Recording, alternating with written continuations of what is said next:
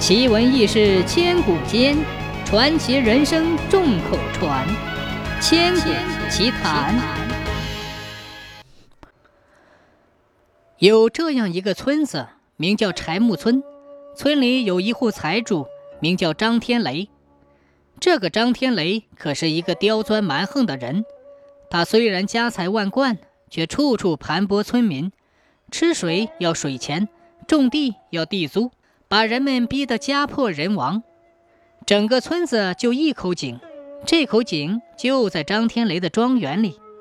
为什么呢？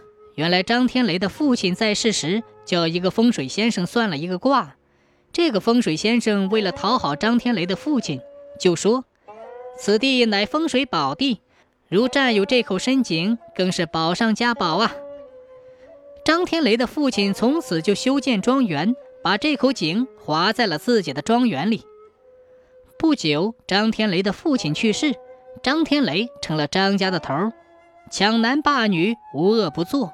每天派一个家丁在井口边一坐，拿着账本记上某某村民挑了几桶水，天天如此。到年头，如果交不上水钱，不是抄家就是毒打。村民们敢怒而不敢言。这一天，有个叫王四的村民，穿着草鞋，腰间系着麻绳头，正在山中抡起大斧在砍树枝。忽然觉得脚底下冰凉，此时他马上意识到是一条蛇，因为蛇的身体冰凉，而这座山上蛇是常见的。他吓得嘴张得大大的，合不上了，全身一点劲儿也没有。他想，这下完了。把眼一闭，就等死了。可是等了半天不见动静他睁开眼睛，低头一看，这哪是蛇呀？分明是一眼清泉。这回王四可乐了，不但没有死，还碰上了清泉。王四乐得赶紧捧起水喝，啊，真甜呐！他折下一根丈把的树枝插在泉水里，水把树枝淹没了，还没到底。这下王四更乐了，心想：这一下子乡亲们可以常年吃水不要钱了。他把斧子一扔，撒开腿，飞快地跑回家里，拿起一个锣，在村子中央敲打起来，嘴里高声叫道：“乡亲们，快来呀！告诉你们个好消息！”乡亲们也不知道发生了什么事，都赶来看热闹。王四看见人来的差不多了，就高声说。乡亲们，我发现一个清泉，以后大家吃水不用花钱了。我这就带你们去看看。说完，就带着村民们来到泉边。这时，清泉还是鼓鼓的冒着清水，流个不停。乡亲们都抢着喝。不知谁喊了一声：“走，回家拿水桶去。”一些村民跟着回去了。不一会儿，每个人都提着两只水桶来。七脚八脚的往家里运水，其他村民也回去拿水桶，争着抢水。整个村子的村民忙得不可开交。不一会儿，全村各户的人家的水缸都满满的了。村民喜滋滋的都下了山。这件事被张天雷这个家伙知道了，他气得浑身发抖，带上管家，拿着鞭子来到清泉边，把泉水给守上了。张天雷一看这眼清泉，乐得满脸皱纹都笑开了，刚才那满脸杀气也就没了，心里打上了鬼主意，想让这眼清泉属于自己。于是他命令家丁不分昼夜的看守，谁来喝水都得掏银子。这一回，村民的希望变成了肥皂泡，破灭了。但是他家的势力大，谁都不敢得罪他。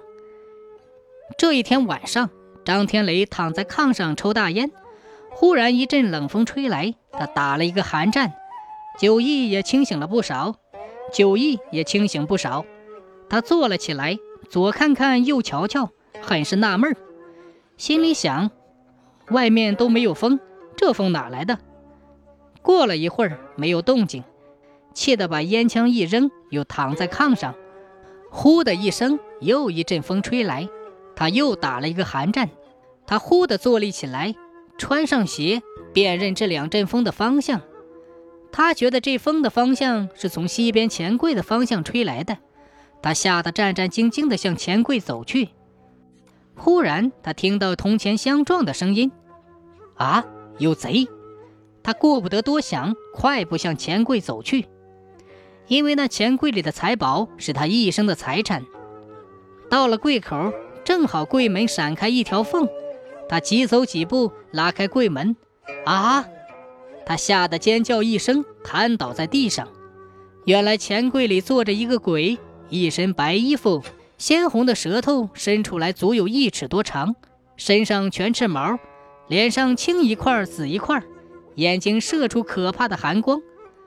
张天雷浑身酥软，但心里很清楚，猜想刚才的冷风是这个鬼吹来的。他猜对了，刚才那个鬼正好打了两个哈欠。这时，鬼站了起来。别看坐着一丁点儿，站起来却足有一丈开外。张天雷吓傻了眼儿，看见鬼手里提着两串铜钱，念了一些咒语，把铜钱扔在半空中，自己慢慢蹲下。呼的一声，化作一股白烟破窗而出。那两串铜钱也晃晃悠悠地飘了去。这时，家丁丫鬟闻声赶来。把张天雷扶上了炕。这时的张天雷浑身抖动不止。从此，张天雷染上了重病，成天胡言乱语，把管家吓得不知如何是好。且说那个鬼在半空中现了原形，把铜钱一扔，一枚枚飞遍了各家各户。铜钱从房顶落到水缸里，缸里的水立刻上涨，掉到粮堆里。粮食也迅速上涨，柴木村一百多户人家的水缸、粮堆都掉进了铜钱。早晨起来，村民简直不敢相信自己的眼睛。一夜之间，粮食多出了好几倍，水也涨出了好几尺。乡亲们做饭时舀出一勺米后，不一会儿，舀出的米坑又被填平了；舀出一勺水后，也不见少。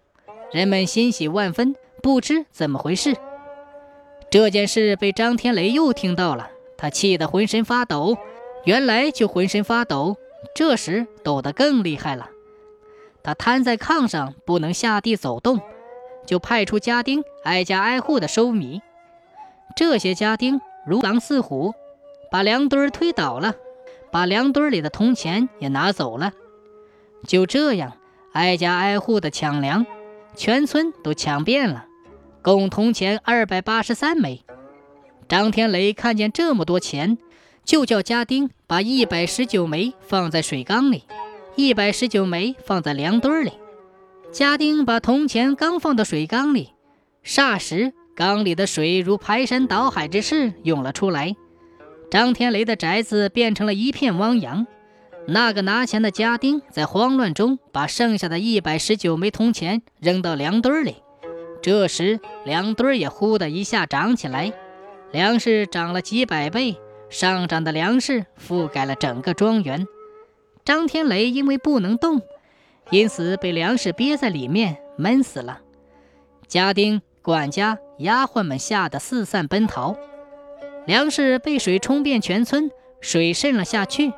粮食马上生根发芽，不到一天的功夫，渗过水的粮食就长成了金黄的麦子。就在同一天，村子中央又出现了一眼清泉，汩汩的清泉流遍四方，人们不但有水吃了，而且还有肥沃的土地、满堆的粮食，大家无不拍手称快的。